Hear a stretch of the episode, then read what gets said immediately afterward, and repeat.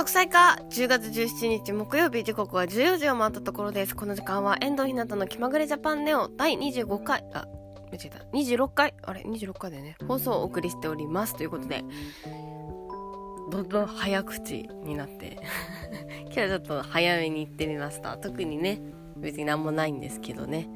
いつもダラダラダラダラ最初始まるんで、今日はちょっと早めに行ってみました。はい、ということで、皆さん、やっと気温が寒くなってきましたが、お元気で過ごしていらっしゃいますでしょうか？台風ね、あのー、やばかったけど、ま東京はあんまり被害なかったですね。他の県の、あの、やっぱ自然に近い山とか川とかある県の人たちは、やっぱりこう、大変でしたよね。全然被害ゼロではなかったなって思いつつでも意外と東京は大丈夫だったっていう感じでしたね。死ぬかもとか言ってたんですけど、まあ、私は死ななかったですね。うん。でも大変な人もいるから難しいけどでもまだ台風またもう一個来るのかな？わかんないけど。みたいなんでまあまあ水ね買ったのも無駄にならないというか。てかあれだなと思った。まとまりなさすぎてビビくりですけど。あの地震とかだけだからね地震じゃないや間違えた。あの台風は準備できる災害みたいな買い込んだりとかできるけど地震とかっていきなり来るからやっぱりこういうのはちゃんとある程度準備しとかないとダメなんだなっていうのは思いましたね、うん、まあという話もおいおいで今日はいろんな話をしていこうと思います。私の声大丈夫ですか？風邪は治ってます。すみませんね。お聞き苦しいものを聞かせてしまいましてね。うん。うん。とか言っちゃった。はい。はい。じゃあ今日はどんな話をしようか。ああとねステッカーね。できましたね。今随時ずずずずんずん言っちゃった。じゅ順次。配達しております。うん少しずつ送ってるんできっと届くでしょう。はい。っていう届く用のお知らせでしたね今のは。はい。でねまあ小話ばっかりですね。今日の。余計なことばっかり考えちゃう。いつもそうなんだけどね。はい。今日も張り切っていきましょう。ね、昨日コールセンターでバイトだったんだけど、なんかめっちゃ怒られたのね。なんか、久しぶりで、そのなんか、電話先で、まあ、久しぶり、うん、あの、バイトで久しぶりで、なんかそれで、なんだっけな。あの、しょ、あの、コールセンターのその、ショ、ショップ、なんだ、テレビショッピングの受注のバイトだから、あの、何を放送してるかは大体、隣にモニターがあって一緒に見てるんだけど、なんか、商品番号を言ってもらって、ってただの受注の窓口だから他の例えば問い合わせだったら違う窓口があるから私ができることはただの受注なわけよ。それであの電話かかってきてらあの「ご注文でよろしいですか?」みたいに聞いて「あじゃあ商品番号お願いします」って言って商品番号を聞いてでサイズを聞いてとか例えば食べ物だったら産地直送ですけど大丈夫ですか？とかなんかあるのよそういうのが。とにかく商品番号聞かないと私は何も知らないわけ。なのに、まあ、割となんかこの前やってたカステラが欲しいんだけどみたいに言ってくる人とかいるのね。ああでまあ調べられなくはないから「あ少々お待ちいただけますか?」とか言って。なんだけどなんでわかんないの？カステラで？とか言って。キレられてさ。いや私ずっとここにいるわけじゃないんだわって言いそうになったんだけど。なんかさっきやってたって言われてもまあ例えば自分がさ勤務する時間の前の話とか知らないじゃん。一応見たりはするんだけど。でもなんか先日やってたカステラみたいに言われてもさ「いやちょっと待ってくださいね」とか言って。でしかもまあそれはまだよくってなんで知らないの？もう意味わかんねえなってたまに いつも思ってんだけど、まあ、それはまだマシな方でなんかお客さんがじゃあ商品番号お願いしますとか言って商品番号言われる。お客さん間違ってたんだよね多分番号が。で出てきてる商品が違くって。でなんか色とか聞いてたらそんなのないでしょみたいなえ？そんな色ないわよみたいな「あんた何見てんの?」みたいに言われて「あのなんベストですよねベストじゃなくてパジャマよ」みたいな「ねえ」みたいな「なんでわかんないの？これで」とか言って「え？みたいな感じで探して。でなんか花柄のとか、まあ、パジャマつってもいろいろ売ってるからなんとかのかんとかのみたいなって言われてもしかしたらこれですかねみたいな。って言ったら、まあ、間違ってたんだよね普通に向こうが。なのになんか時間かかりすぎみたいな感じでめっちゃ怒られたんですよ。で私がで電話代か払ってんのよみたいな。もう10分10分ぐらいだったんだけど話したのが。もうこれ1万円くらいいってるからとか言ってなんか怒られたのね。電話代私が払ってるの？って言われたからあじゃあかけ直しますか？みたいな。って聞いたら「そういう問題じゃないでしょ?」ってなんかガソリンをまいたみたいな感じになっちゃってよく燃えるぜみたいな。それでめっちゃ怒られてもうこいつめっちゃ怒ってんじゃんと思って。じゃあなんか顧客情報ってバーって出るのよ。もう当たり前なんだけどどこに住んでんだ？と思ったらさうちのめちゃめちゃ近所なのもうすっごいそれで嫌になってなんかさ一人暮らししたいな引っ越そうかなみたいに思ってたのにさもうよりだよね。いや、近所すぎるわと思って、もう、ね、住所控えてやろうかなって思ったよね。こう、ちょ、顔見に行ってやろうかなと思ってさ。でもそういう人がさ、めちゃめちゃ愛想良かったりしたら、怖くない？ゾワゾワしちゃうよね。なんか、あ、すみません、どうぞ、みたいな、なんかこう、やばいよね。ああ、この人、見たな、こういうのと思った。あの、鳥肌って映画で、あの、めっちゃクレーバーのおばさんが隣に住んでたっていう、あの、あったんだけど、そういう話がねちょっとそれを思い出しちゃったりしながらゾワゾワしながらうわ引っ越したいって思いましたね。うん。はい。これは全然話そうと思ってた話じゃなかったんだけど。昨日あのなんだっけリスナーの方がなんだっけあの大泉洋さんの「水曜どうでしょうか好き」っていう話を前されてたと思うんですけど昨日「ソングスを見てたのねテレビで。したらサカナクションの山口一郎さんとソングスの責任者は今大泉洋さんじゃないですか。話してるの見て大泉洋さんって面白いですね。うん面白いなこの人って思いながら見ちゃったっていうどうでも関係ない話しちゃった。で今日はねやっと本題なんですけどいろいろあります。今日は小話が多めなんですけど電車。電車でじゃあ電車の話をまずしようかな。電車ってさこれふと思ったことなんだけどあの整列するところあるじゃないですかホームに。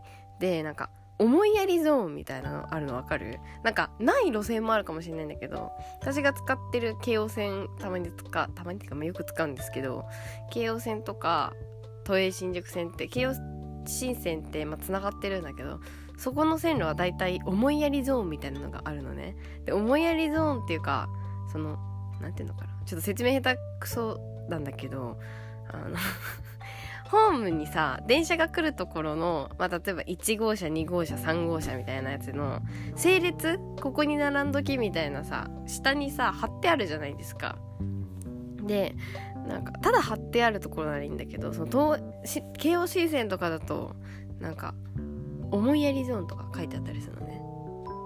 でなんか最近それがすごいちょっと気になっちゃってなんかただここに整列しとけよみたいな感じならわかるんだけど思いやりゾーンって書かれちゃうとなんかなんて言うんだろう並びづらいなと思ってなんか試されてる感じがしません？ちょっと私だけかな？まだこれ誰にも言ってないんですけどなんか思いやりが思いやりがあるぞみたいなのを示す場所というか、なんか、お前は思いやりを持てるかみたいな。で、私は思いやりが持てるみたいになって、そのゾーンに並ぶみたいな気持ちになるんですよね。わかるかな？そういうドキドキがあるなと思って、ちょっと見つめちゃいつつも、まあ、結局思いやりゾーン並ぶんですけど思いやりゾーンって名前のせいなのかな？もうただ成立しときみたいな4号車ピッピッみたいな引いてあるんでいいのにさ思いやりゾーンとか書かれるとさちょっとドキドキするなと思った。なんかドキドキっていうのは何て言うんだろう。試されるドキドキみたいな緊張するドキドキだなと思って。なんかこうね。そんな私は思いやりゾーンにこう堂々と立てるほどの人間なのかみたいなことを最近ね思っちゃったんだよね。やっぱ暇だからかな駅で。駅で暇だからそういうことを思っちゃうのかな。でも電車の中って割とさ暇じゃないですか。私も今ドラマ見てるんですけどトリックはね大体見終わって12が見終わってねあとシリーズ3が見あとこれからシリーズ3見るんだけどちょっとちょっとだけ飽きたなと思って。今「時効警察」っていうドラマを見てるんですけど時効警察めちゃめちゃ面白くって今ちょっとトリックよりも面白いかもしれない。今暫定1位が時効警察ですね。なんかね面白いのちょっと見てほしい。なんだろうボケなのかわからないボケが多すぎてそれをこう見つける楽しさみたいなのがありますね。小田切丈さんがやってるやつなんですけど。そう。めっちゃいいですねあのドラマ。うんいいな。あ桐山？小田切丈さんがやってるなんか役名が桐山なんとかって言うんですけど。桐山さんいいですね。桐山さんいいなって思いましたね。なんか付き合ったりするならああいうタイプがいいですよね。いやわかんないけど。なんかいい感じだなって思った。雰囲気が。うん。そうだね。でも小田切丈さん割といいですよね。いい役多めなのかな。わかんない。ちょっと語れるほど見てはないんだけど。他にも見た重版出退とかも割といい役いいですよね多くて。うん。全然関係ない話をしている。全然関係ない話をしてしまった。でこの電車つながりの話をしていくとですね、まあ、思いやりゾーンの話は今のでおしまい。だからみんなもね思いやりゾーンに堂々と立てる人間にね一緒になってこうっていう呼びかけです。はい。えー、それで他にあとね2つあるんだけど。もう一つはねあの 電車の中でちょっと余計なこと考えちゃうんだよね。携帯とか見ないでぼーっとしてるとさあのなんだっけな。目の前に中国人っぽい。でも多分喋ってる言葉は日本語じゃないから多分海外の人がいてでその人が携帯でちょっと喋ってたんだよね。でもそんなにうるさくないし人も多くなかったから、まあ、別に誰も気にしなかったんだけどそうこれでなんかビニール袋だから買ってきた袋に入って袋にたっくさん何箱ぐらいなんだろうあれ。20箱ぐらいかな。20箱2つ1つ2つみたいなぐらい。40箱ぐらいのコンバットが入ってたわけ。20ケースだよ。だからねあれだから切り取られてるコンバットじゃなくてあの20ケースのコンバットなわけよ。だから多分1箱12個ぐらい入ってるはずだからまあまあまあ仕入れ死にが80個ぐらいなのかな。いやわかんないけどコンバットって知ってます？あのゴキブリホイホイみたいなもんですよね。あのなんかねジー君が食べると死んじゃう肉団子みたいなのがその小さいコンバットっていうなんかねケースみたいな中に入っててでそれをまあ部屋のいろんなとこに置いとくとまああのゴキちゃんがねこうああ食料ないかなみたいな感じで散歩してる部屋の中でコンバットで肉団子を食べて「あ肉団子うまいじゃん」っつってたくさん食べるとまあ死ぬっていう。歩いてる間に調子が悪くなって。それまあゴキブリトラップですよね。っていうのを 40箱買ってて。でさ何て言うんだろう。あなん何してる人なんだろうとか思うじゃないですか。でもなんか料理屋？いやでも料理屋にコンバットまあそうかとか思いながら。でさ今スプレーとかあるじゃないですか。いろいろゴキゴキちゃんをこうゴキちゃんの息を止める方法息の根を止める方法って最近割と増えてる気がするんですよ。ゴキジェクトとかね。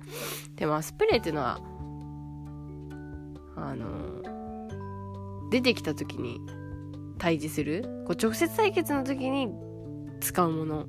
でもやっぱコンバットってなるとこういるのは分かってるんだそのアピールじゃないですか。こう置くっていうのはね。お前がそこにいるのは分かってんだみたいな 感じでしょ。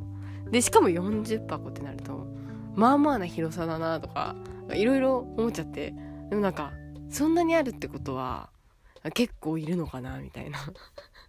なんかどどうなんだろうね。何をしてる人なんだこの人はみたいな感じで。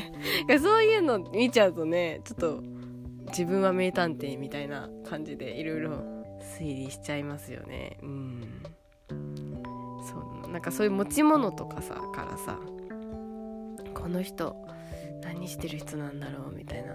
とかあこの人今日何々したのかな。とかいろいろ考えるのはまあちょっと楽しいまあ暇つぶし究極の暇つぶしですよね。うん。ちょっとコンバットすごいなって思っちゃった。それと、まあ、電車つながりの話でまた行くと、まあ、この話が一応面白くってちょっとフリーペーパー書いててネタを差し替えようかなって思ってるんだけど。あの 面白いから聞いてほしい。面白いってあんまり言わないんですけどうちこの話は面白いと思うんですよね。めっちゃ引っ張る。はい。あの電車に乗ってたのね。座ってたんですよ。そしたら隣にねちっちゃい女の子5歳くらいかなの女の子とあのお母さんがいてでお母さんはなんか多分その子の弟だよね。5歳の女の子の弟ぐらいのもうブーブーブーブー言っちゃってるみたいなもうアブアブって感じの 男の子だよね。男の子をこう抱っこしてるんですよ。であのそれのだから私が座っててこう隣に女の子がいてその隣にお母さんと弟がいるみたいな。でそのお母さんと弟の前にお父さんが立ってたんだよね。でお父さんは立ってなんかつり革に捕まってるみたいな感じで。お母さんの前に立ってたわけよお父さんがそしたら、ま寒かった。おととといぐらいかな。ちょっと一瞬寒かった時期があったじゃないですか。一日だけね。でその日に乗ってたんだけど。なんか席が空いてその女の子が座ったの。めっちゃこっち見てくんのよその女の子がね、まあ、小さい子あるあるだと思うんだけど1回目が合うとめっちゃ見てくるなみたいな。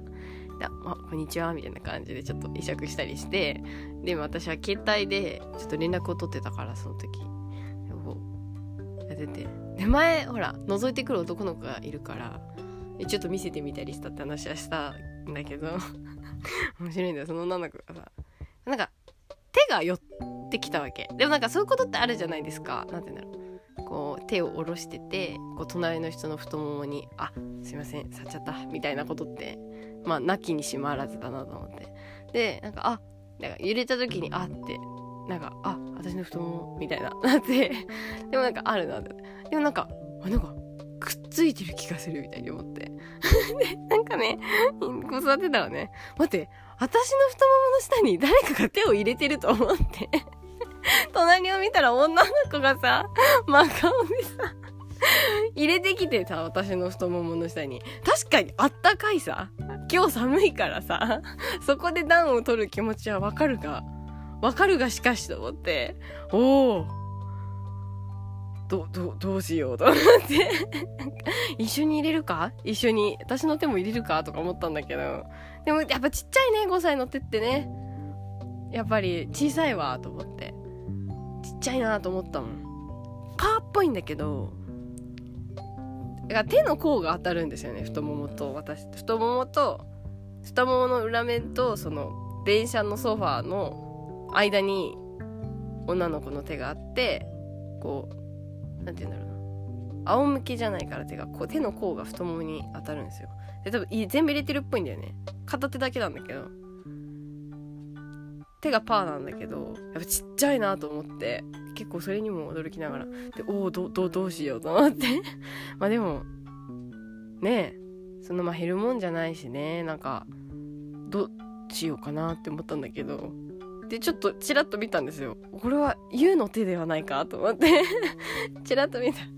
おめっちゃ見てくるみたいなツインテールの子なんだけど結構高い場所で結んでるツインテールの女の子。真顔で「何これ？試されてるの?」とか思ってちょっと不安な気持ちになってたらお父さんかな？あでもね結構気づかないんだよね。なんかどうなったんだっけな？結局ね次の駅で次の次の駅ぐらいまで貸してあげてたの太もも。そしたらなんかなんかやっぱりお父さんもお母さんも弟が、うん、あブーブー言ってるからそっちに気を取られてて女の子のことは全然気になってなかったみたいなんだよね。そうそう。それでも次の次の駅ぐらいでもなんか降りちゃってその女の子がそう降りちゃってスッて手が抜けたなと思ったあ降りるからか そうってあめっちゃこっち見てると思ったからうなずきながら っていうことがあったんです。面白くない？ちょっと初めての体験すぎてびっくりしたんだよね。やっぱ子供ってちょっとやばいよね。うん。やばいな、この子と思ったもん。だって。やばいよね。他の人にもやってないといいけどね、うん、親にバレた時が多分やばいと思うんだよねだって自分の子がさ見ず知らずの人のねみんな寒いって言ってよくさ太もも座ってる時とかさ太ももの下に手を入れる行為ってあると思うんですけどまさかねセルフじゃなくて人の借りちゃうっていうのはさねなんか人の首があったかいから何て言うんだろう友達とかがさ「えっ!」ってさ冬になんだろう自分の手を首に「うえっ!」てつけてくるみたいな「やめてよ!」みたいなことってあると思うんですけどあと人の私もよくやられたけどなんだろうフードフード付きのパーカーのフードと背中の合間みたいなとこに手を入れてあったかいとかやると思うんですけどなかなかないですよねこうしあの太ももの下を借りるパターンはちょっと初めてだなと思って 面白かったけどちょっとびっくりですねやっぱ友達友達じゃないちっちゃい子がね隣に来るとねドキドキするんですよね。なんか思いやりゾーンに立てるか立てないかのドキドキとは違うドキドキでしたね。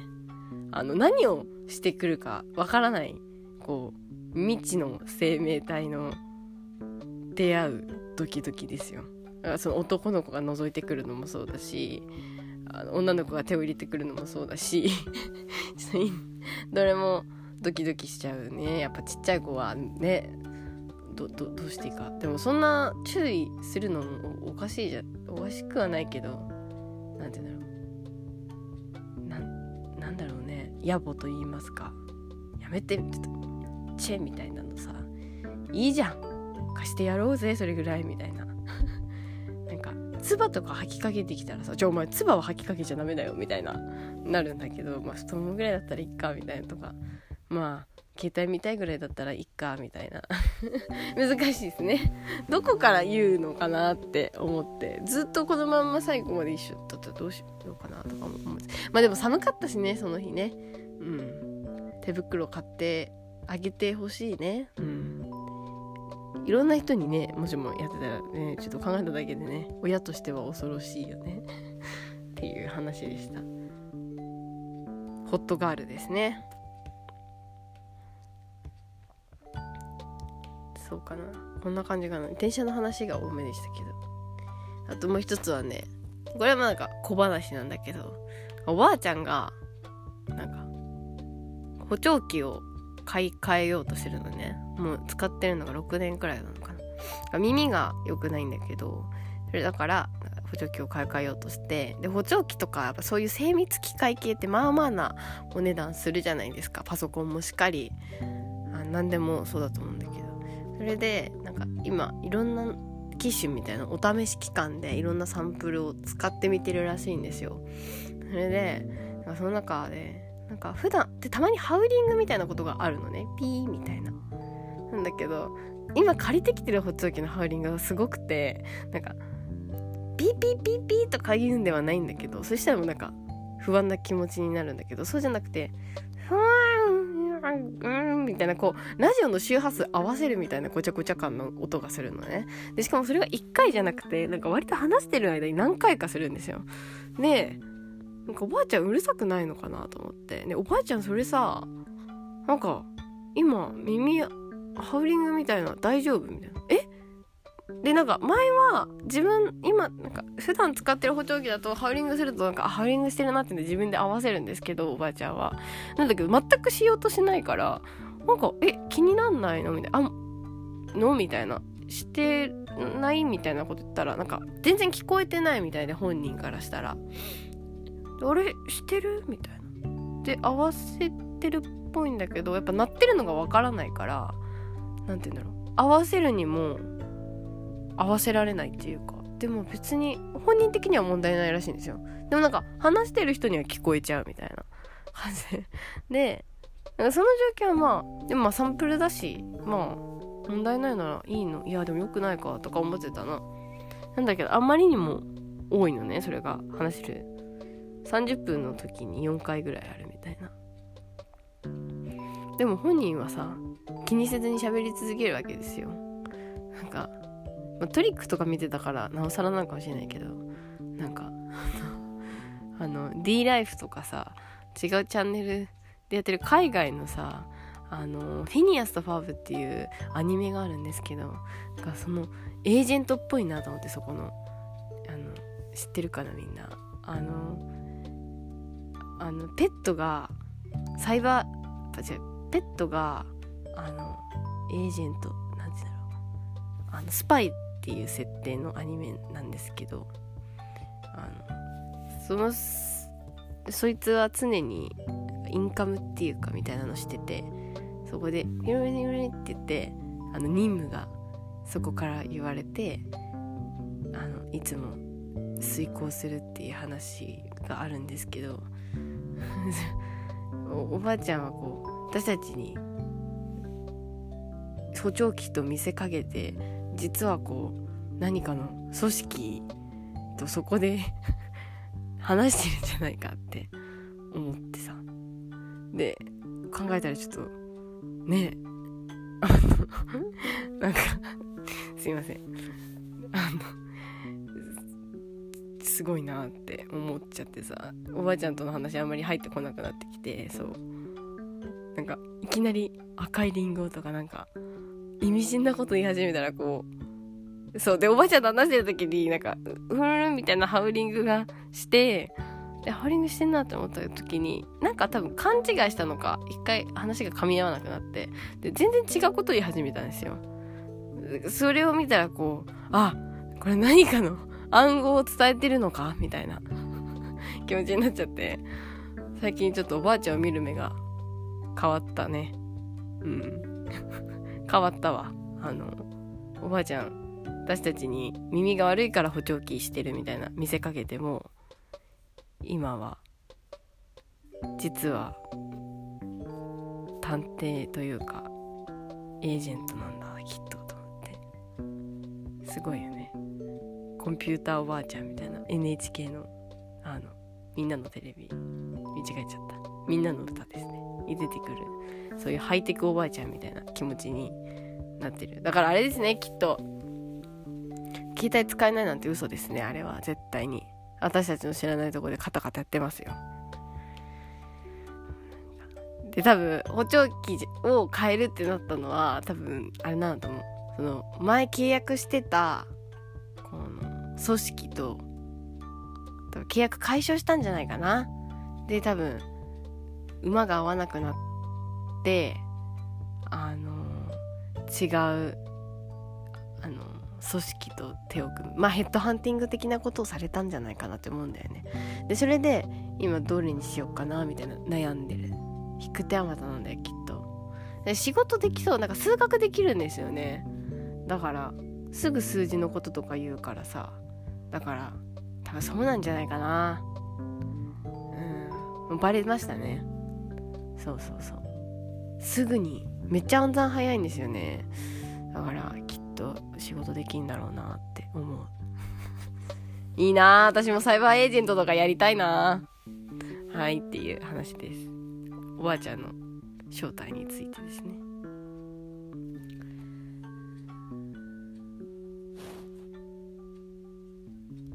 まだちょっと時間あるけど。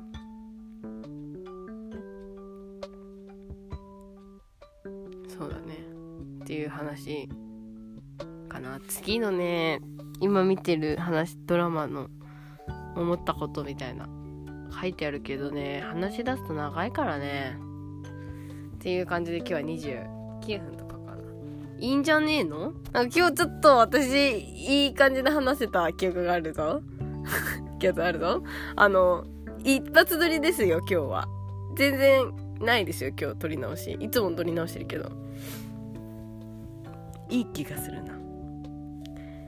聞き直してください。では今日はここまで。アミアディオスアミーゴバイバイ。次は27回ですね。バイバイ。